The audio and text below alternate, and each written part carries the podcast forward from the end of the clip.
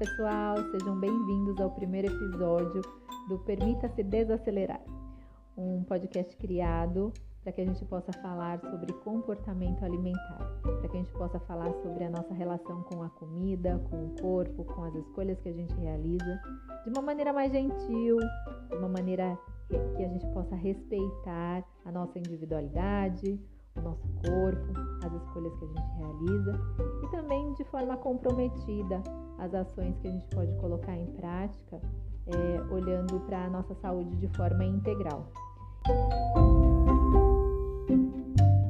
E quando eu falo nossa, é, depois em um outro episódio eu posso até contar para vocês. Para quem ainda não me conhece, meu nome é Silvia, eu sou psicóloga, psicóloga clínica e trabalho com comportamento alimentar já faz alguns anos. Depois eu posso até contar um pouquinho para vocês em um outro episódio, se vocês acharem bacana, como que eu cheguei no comportamento alimentar.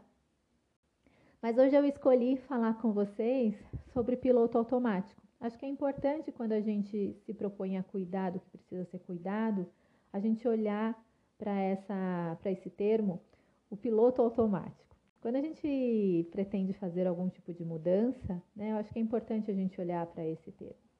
E, e, eu estou gravando isso, é, é, esse podcast, de uma maneira bem caseira, né? Então não, não tenho pretensões de, de levar isso para um, um, algo é, profissional. Na verdade, é algo que tem a ver talvez com as minhas leituras, com as, com as coisas que geralmente eu faço de, de reflexões aqui com os meus pacientes. E aí está sendo gravado de uma maneira bem caseira é, então, se sintam à vontade em, em, em, fazer comentários, em sugerir temas, em sugerir formas da gente continuar esse bate-papo de uma maneira leve e que a gente possa realmente, como a intenção do podcast, cuidar do que precisa ser cuidado. É, então, como eu disse, a gente ia falar, a gente vai falar hoje sobre piloto automático e antes da gente falar sobre o tema, acho que é importante é, vocês imaginarem, por exemplo, uma situação é, de que quando a gente vai para algum lugar, quando a gente vai fazer uma viagem, ou sair de casa, ou até mesmo você que está me ouvindo aí do carro, a gente sabe aonde a gente vai chegar, né? A gente pensa assim, eu quero chegar em tal lugar, não é mesmo? Mas enquanto a gente está percorrendo esse caminho, será que a gente está atento ao caminho? Será que a gente está notando o caminho? Uhum. Nem sempre é dessa forma com que, que as coisas acontecem, não é mesmo? Esse modo, que muitas vezes é chamado né, de piloto automático, a gente acaba realizando coisas que não necessariamente a gente está atento no que a gente está fazendo, como de repente dirigir um carro. Dirigir um carro no piloto automático já aconteceu comigo algumas vezes, assim, de de repente eu sair da minha casa, ir para o consultório, e às vezes eu precisar passar em alguns lugares antes de ir para o consultório. Quando eu vejo, já estou lá no consultório. Porque, na verdade, eu estava tão no piloto automático que o carro chegou lá no, no consultório e eu precisava passar em outros lugares. Não sei se já aconteceu isso com vocês. Ou, de repente, precisar ir para um lugar e no automático a gente pega o mesmo caminho que a gente percorre todos os dias. E assim como dirigir né, um carro sem notar os movimentos e o caminho que, que a gente está percorrendo, às vezes a gente não nota, inclusive, a velocidade do carro ou até mesmo a música que está tocando aí no seu rádio, se você estiver no carro. É, às vezes é a música, a sua música favorita e você não está notando, né? É, geralmente a gente está perdido. Aí onde que a gente está se a gente não está ali dentro do carro, né? Parece que só o nosso corpo está ali, não tá, a gente não está necessariamente ali. Geralmente a gente está perdido em algumas histórias que a gente viveu no passado, tentando corrigir, às vezes, né? Eu devia ter feito desse jeito, devia ter falado isso, devia ter isso. Ou geralmente em, em histórias futuras aí, né? Na tentativa de, de, de, se prevenir, de se proteger, de, de se proteger de futuras falhas, se é que isso é, é possível. Mas a gente acaba ficando perdido aí, ou no passado, ou em, no futuro. Mas enquanto você dirige, o que, que está acontecendo? E o que, que isso tem a ver com comportamento alimentar, né? Bom, quantas vezes você define metas, né? Metas de mudanças, de coisas que você quer colocar em prática, que você gostaria de realizar, que você coloca aí no, no planejamento, né? Quantas vezes você coloca isso como meta e de repente você não consegue colocar em prática, ou quando você vê no meio do caminho você já está percorrendo um outro caminho, né? Quantas vezes a gente acaba se perdendo em histórias do passado ou em, em muitas das, das metas ali que a gente tem, né? Ah, no futuro, como eu vou ficar, como eu quero realizar, como que eu quero que aconteça. A gente acaba se perdendo ou em histórias passadas, que às vezes deram certo ou não deram certo, ou em histórias do futuro.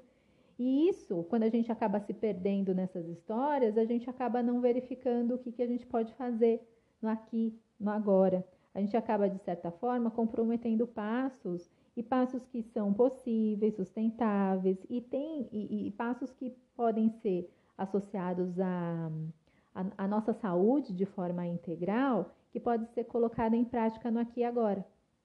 É, não sei se faz sentido isso para vocês, mas às vezes a gente acaba se perdendo nessas histórias e sair desse piloto automático, né? Sair dessa, a gente acaba saindo, sair dessas histórias e cuidar do que precisa ser cuidado no aqui e agora, acaba sendo um grande desafio, até mesmo porque hoje a gente tem muita informação, tem muito estímulo, tem muita, muitas coisas acontecendo, não só em redes sociais. É, a gente está vivendo um momento bem desafiador no mundo, né? Então a gente acaba percorrendo histórias aí o tempo todo. E através dessas histórias, outras acabam surgindo aí é, é, em forma de pensamento. E a gente acaba seguindo. Isso faz parte da nossa condição humana, né? Nós somos humanos. Quanto, quanto mais a gente se torna consciente das ações que a gente está realizando, mais a gente vive num modo de satisfação. E por que isso acontece? Porque a gente está mais conectado com o que a gente precisa fazer por nós neste exato momento. E, e por que nós estamos fazendo, né? Eu acho que é importante neste momento eu deixar algumas perguntas aí para vocês. Por que você está fazendo o que está fazendo? É, do que você está precisando neste exato momento?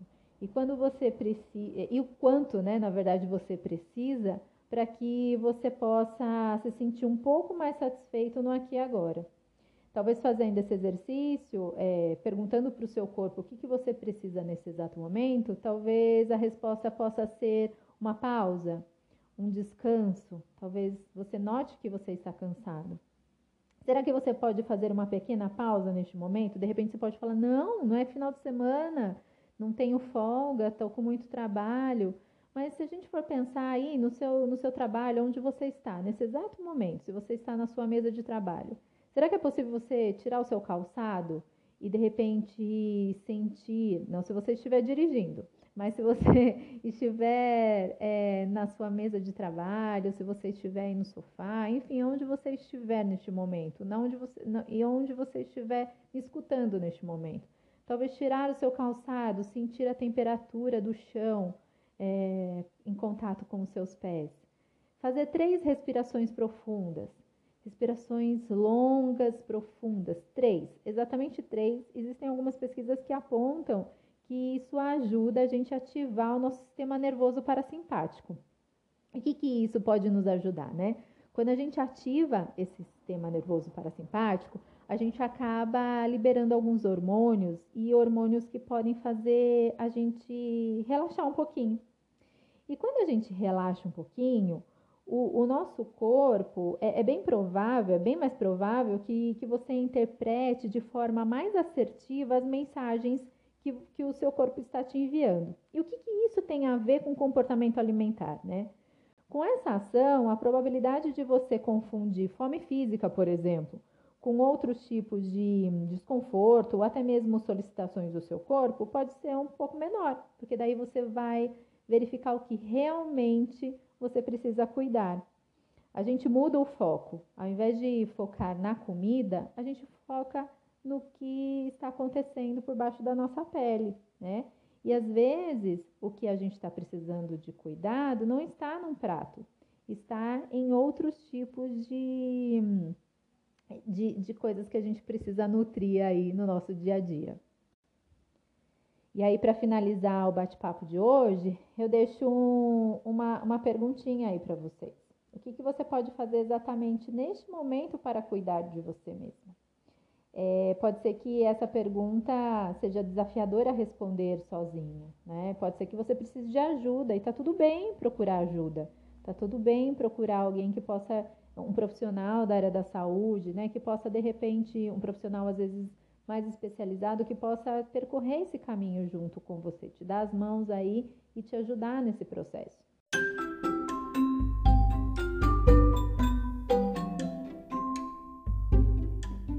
Bom, é, espero que, que vocês tenham curtido esse primeiro episódio. É, mais uma vez, para quem não me conhece, eu sou Silvia Bortolucci, eu sou psicóloga clínica. E, e, se vocês quiserem fazer algum tipo de comentário, algum tipo de. ou até mesmo ajudar, né? A gente está é, construindo é, esse caminho, é um caminho muito novo para mim. Então, se vocês quiserem fazer algum tipo de comentário, ajudar com próximos episódios, com sugestões de temas, eu vou adorar saber, tá certo?